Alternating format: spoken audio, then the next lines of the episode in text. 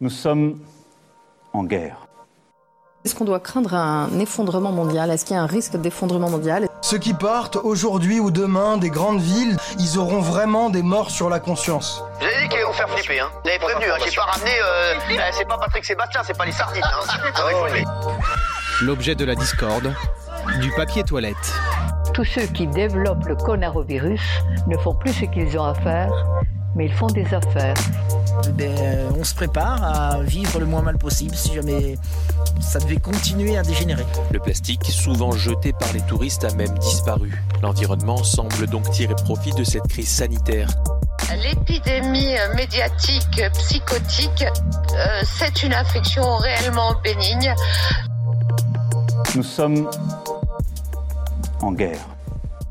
Il y a ces actions qui sont des actions de sabotage de toute forme de réconciliation. Et ces actions-là, ce sont les attentats, ce sont les attaques incessantes contre les forces armées maliennes et les différents alliés. Le risque principal, c'est le risque de famine. Le mois de Carême-Marie, les gens n'ont pas suffisamment à manger, euh, ils n'ont pas les moyens de s'acheter à manger.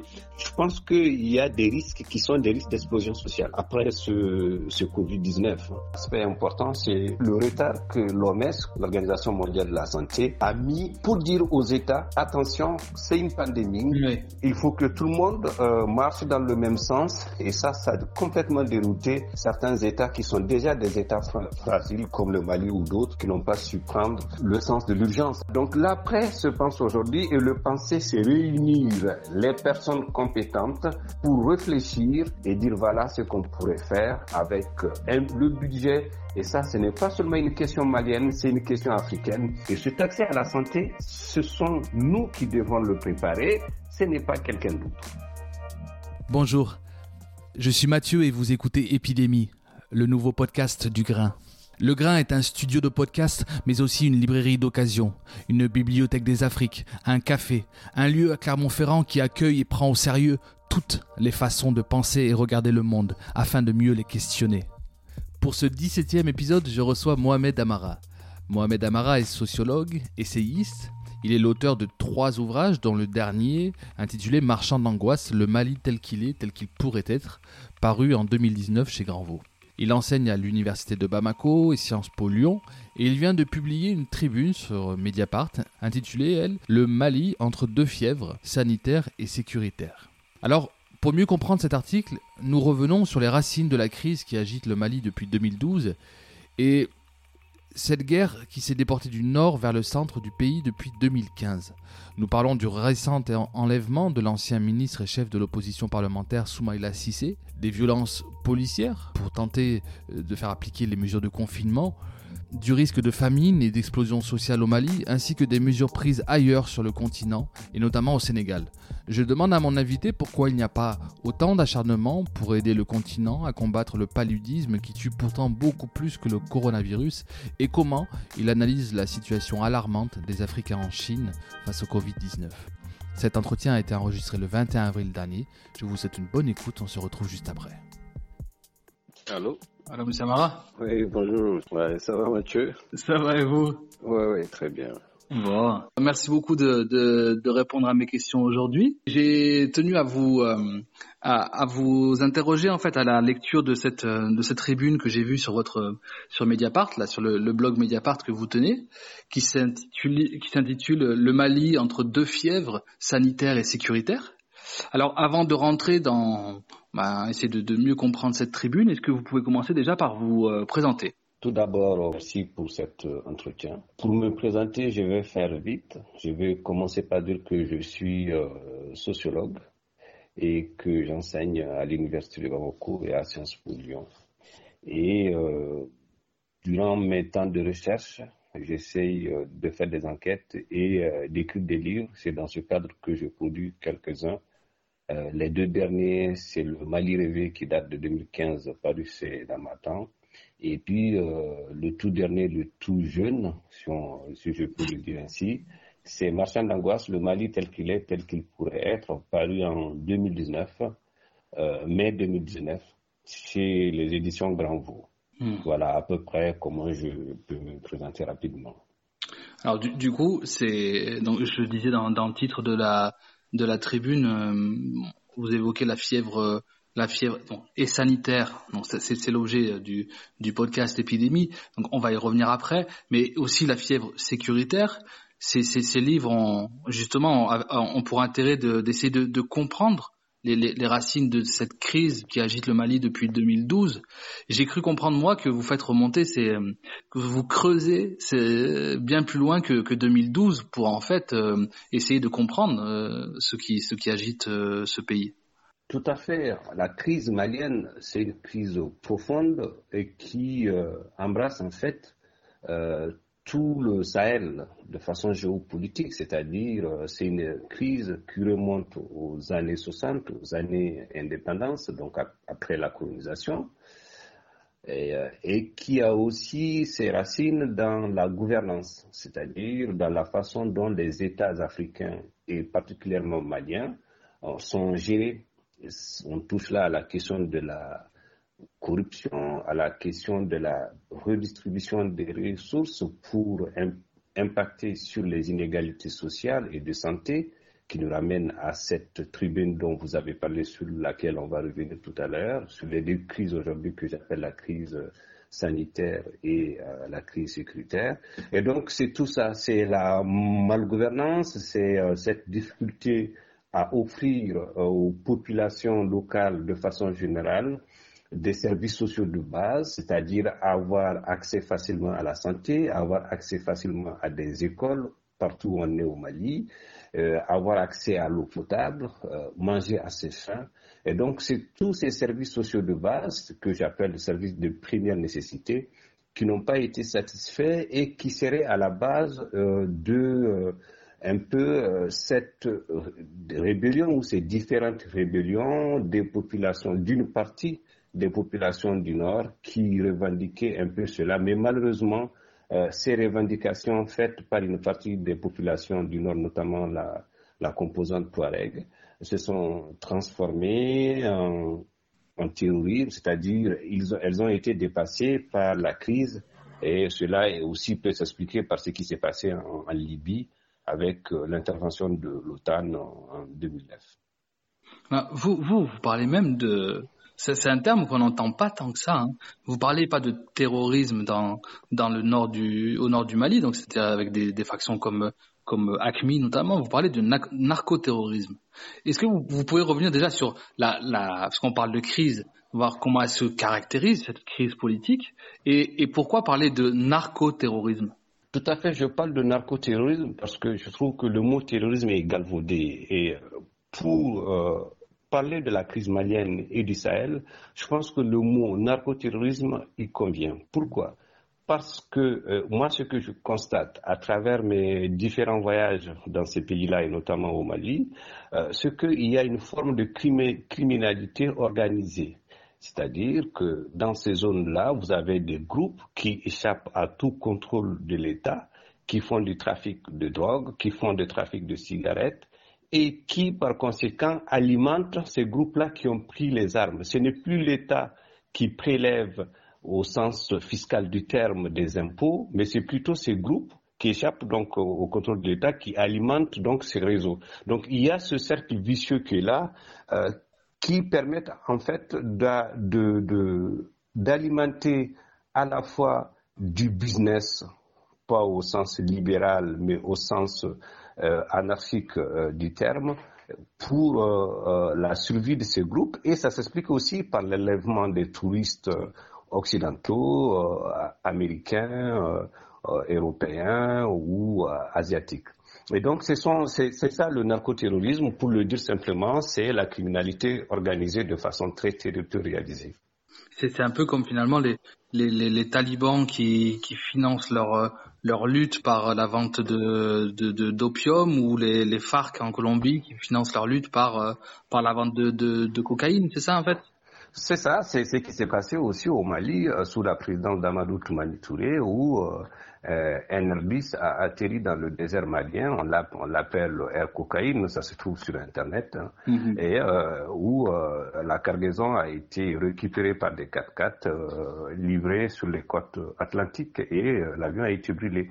Donc c'est pour vous dire cette absence de l'État quelque part à favoriser en tout cas euh, le développement de cette criminalité organisée que j'appelle le narcoterrorisme. Effectivement, qu'on peut comparer à ce qui se passe avec euh, euh, les talibans, mais ici c'est plutôt contrôlé par Al-Qaïda au Maghreb islamique. Depuis 2015, la, situation s'est empirée. On va dire que là, aussi c'est une sorte d'épidémie de, virus puisque pendant des années ça a concerné euh, cette zone-là au nord du Mali. Alors le nord du, Mali, pour ceux qui connaissent pas la géographie euh, malienne, euh, en fait le nord du Mali prend énormément de, de place sur la sur la carte. C'est quand même un, très très vaste territoire, mais ces conflits-là, ces, problèmes-là, se sont déportés ou vers le, centre du Mali. C'est-à-dire qu'on parle plus aujourd'hui seulement du, du, du, nord du Mali. Tout à fait. Ces, ces problèmes s'est déporté pour la simple raison que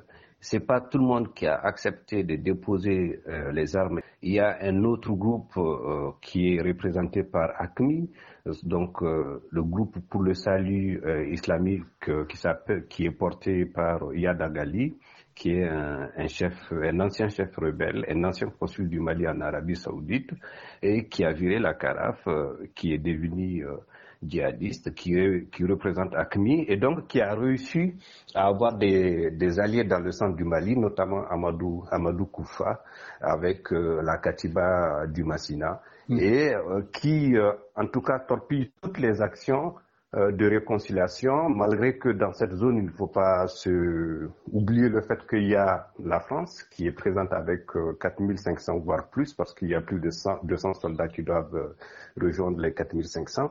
Et donc, malgré tout ça, il y a ces actions qui sont des actions de sabotage, de toute forme de réconciliation, qui expliquent en partie, pour moi, la difficulté un peu de d'avoir un retour global, voire euh, définitif des services de l'État. Et ces actions-là, ce sont les attentats, ce sont les attaques incessantes contre les forces de, armées maliennes et les différents alliés, notamment les forces onusiennes.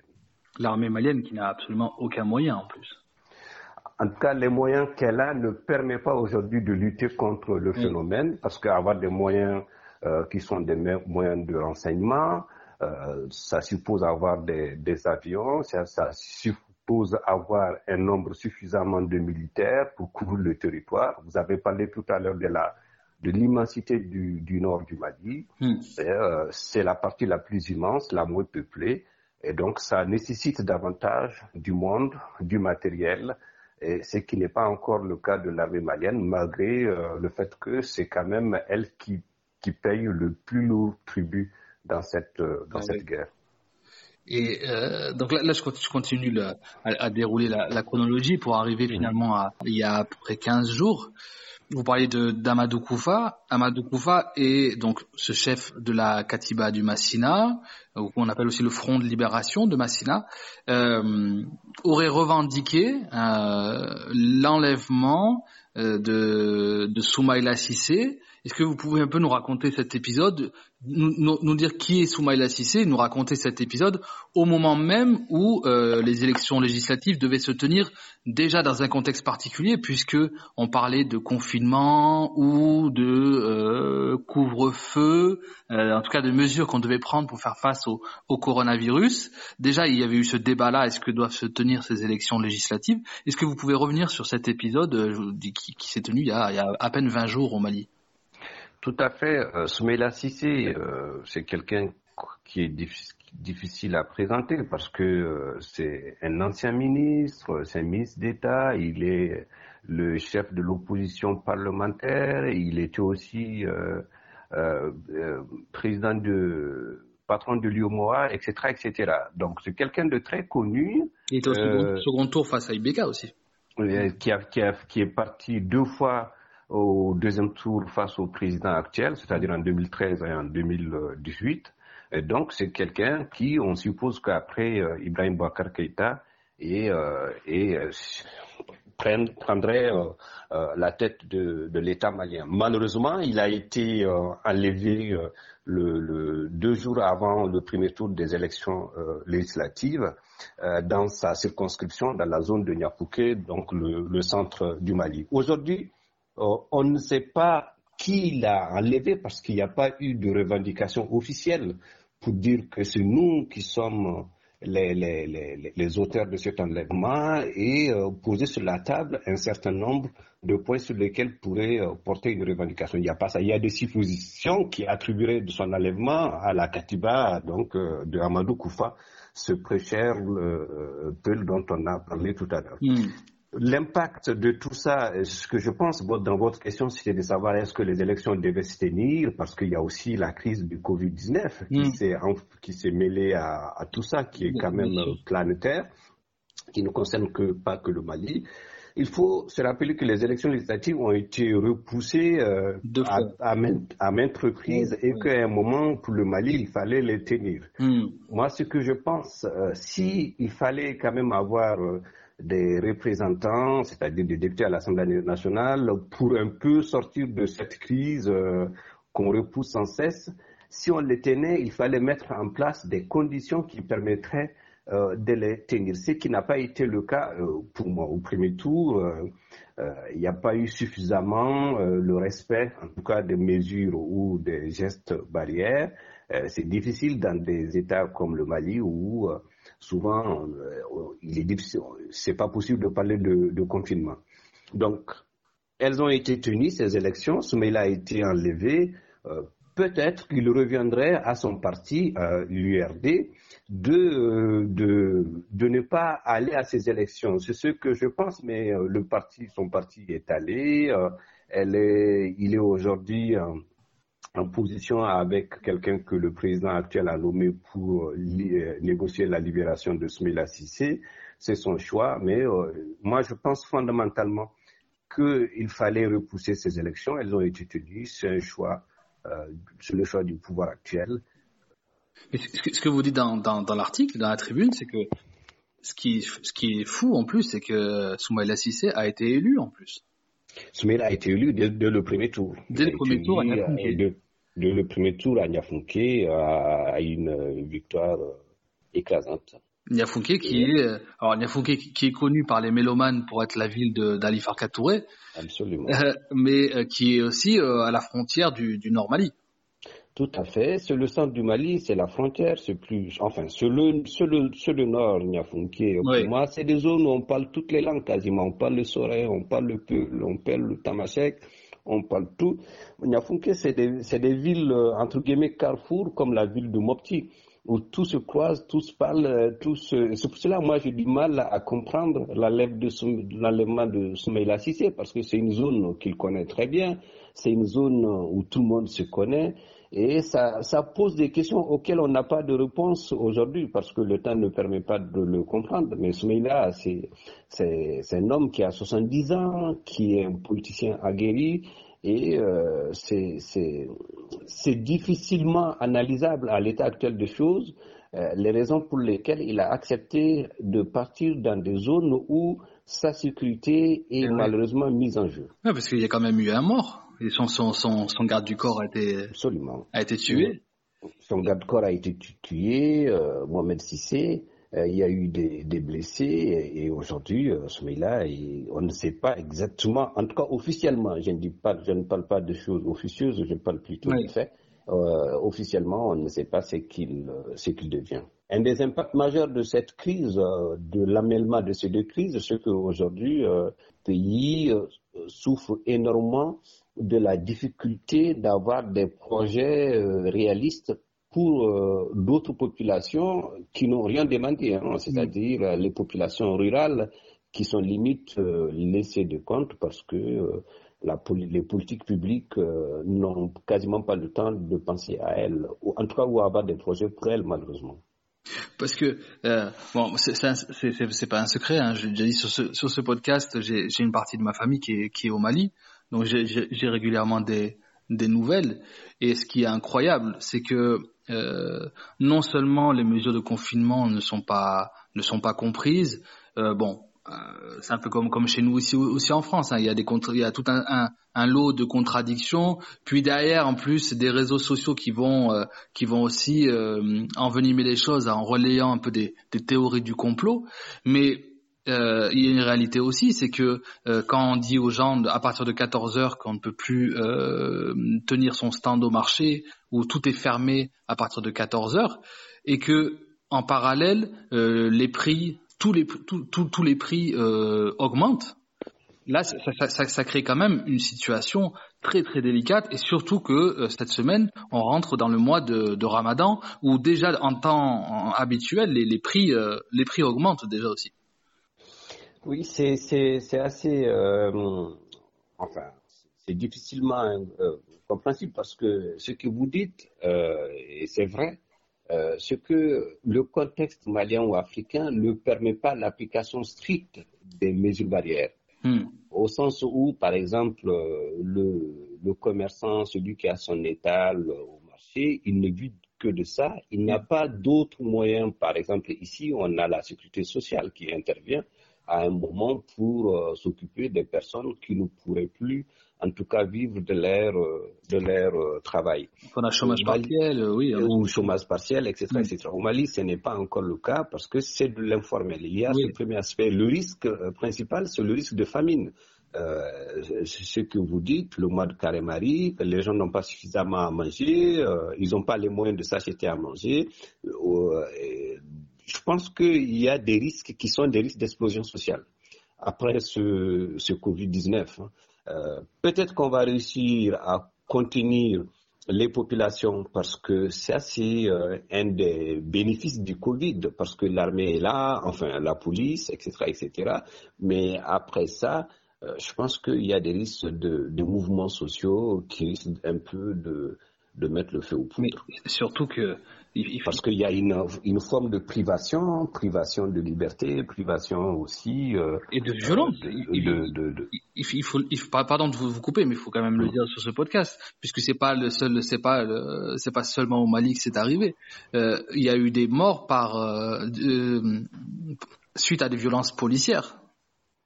Tout, tout à fait, il y a eu des morts sur, partout, hein, et c'est le cas au, au, Burkina Faso. au, Burkina Faso, au Mali. Euh, euh, un peu partout en, en, Afrique. Et je pense que tout ça, les pouvoirs, euh, les pouvoirs euh, africains, le pouvoir malien vont le, vont le payer d'une façon ou d'une autre. Ah. Au-delà du fait que les gens croient, moi, je pense, dans une partie de votre question, c'est ce qui me paraissait aussi important, c'est le fait qu'il y a beaucoup de croyances aussi autour de cette maladie croyances euh, locales. Il y en a qui croient peu, ce que j'appelle un peu les de, de panique.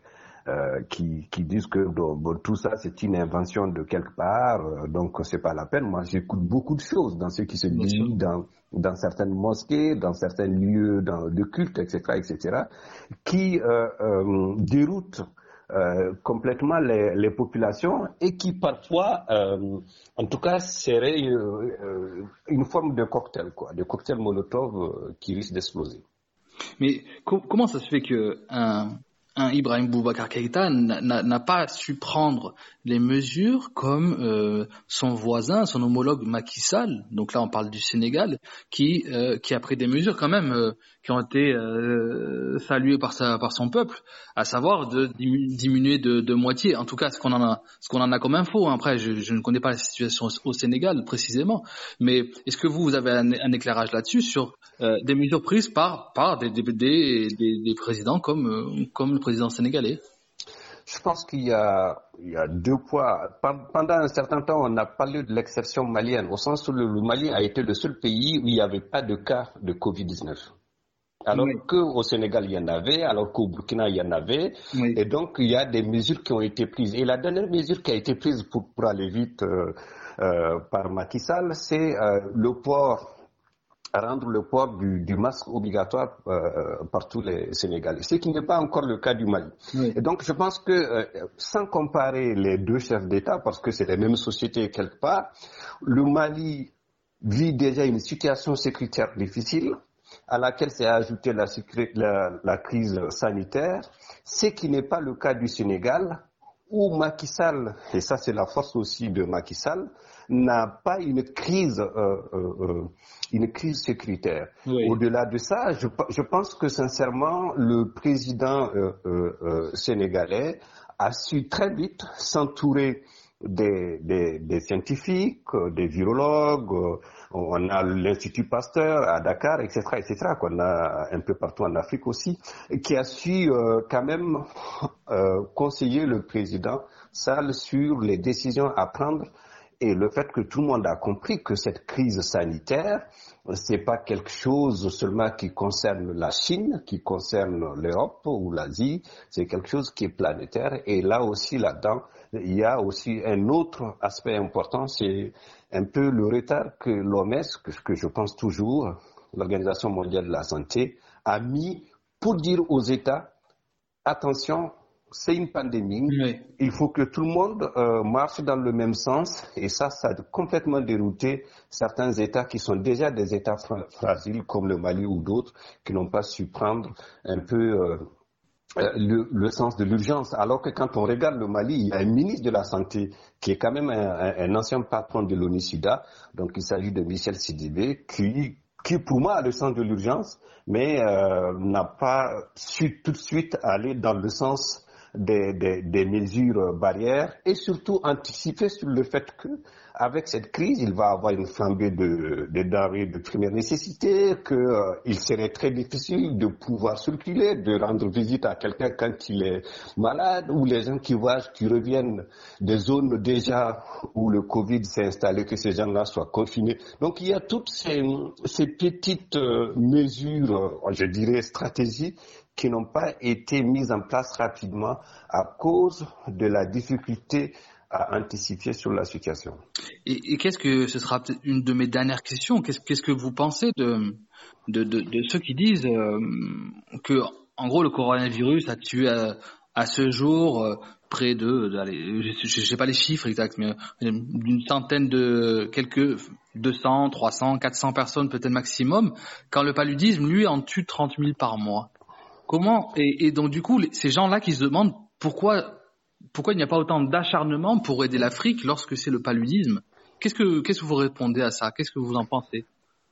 Euh, je pense euh, très simplement que je vais faire vite hein, que, parce que c'est une question vraiment centrale. Pour moi, les deux ne sont pas comparables.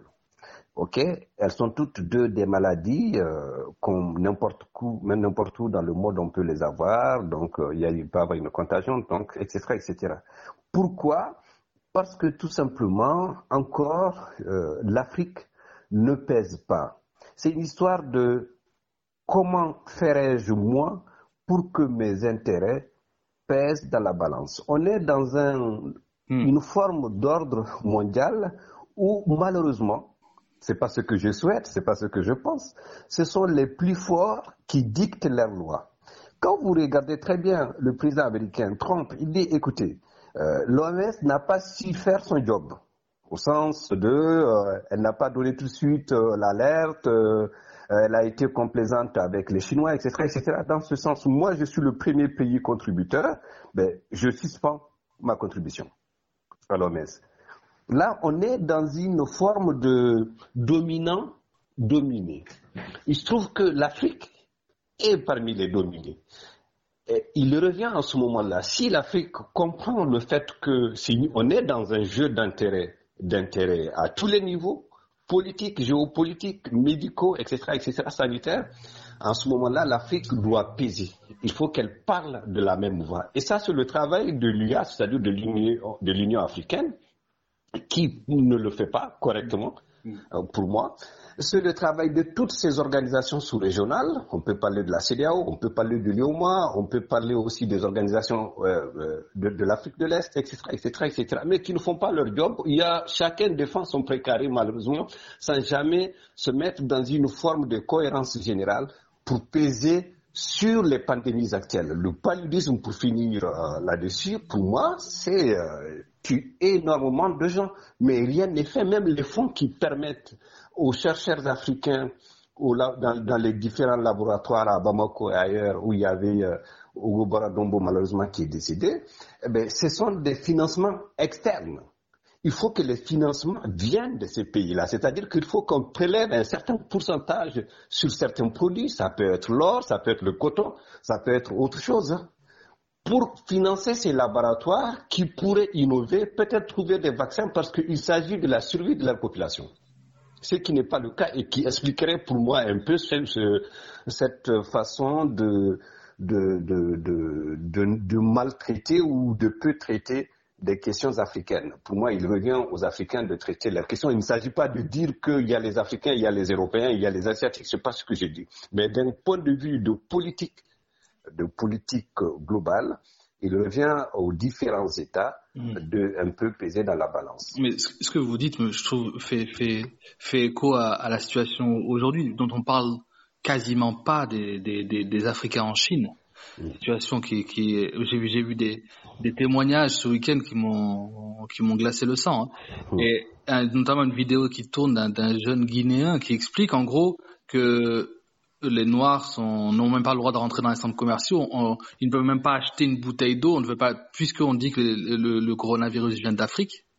Et euh, mais il explique bien dans, son témoignage que les Noirs euh, venant d'Europe, les Noirs américains, ne sont pas considérés euh, comme des comme des malpropres ou même comme des gens parce que là, c'est presque un, un, pogrom qu'on est en train d'organiser. C'est mmh c'est abominable ce qui se passe. Mais du coup, quid des, ambassades sur place de ces populations-là? Exact, exact. C'est ça la question. Moi, j'ai vu ces vidéos circuler. J'ai vu que bon, il y a que l'ambassade, le consul du Nigeria qui, est, mhm. qui, est, qui est intervenu pour dire stop. Mais il n'y a pas une voix d'ensemble. Non. La Chine, c'est le premier créancier en Afrique. Vous voyez? Et, et, et, la Chine, donc, a des intérêts quelque part. Tous ces pays endettés, africains doivent quelque chose à la Chine.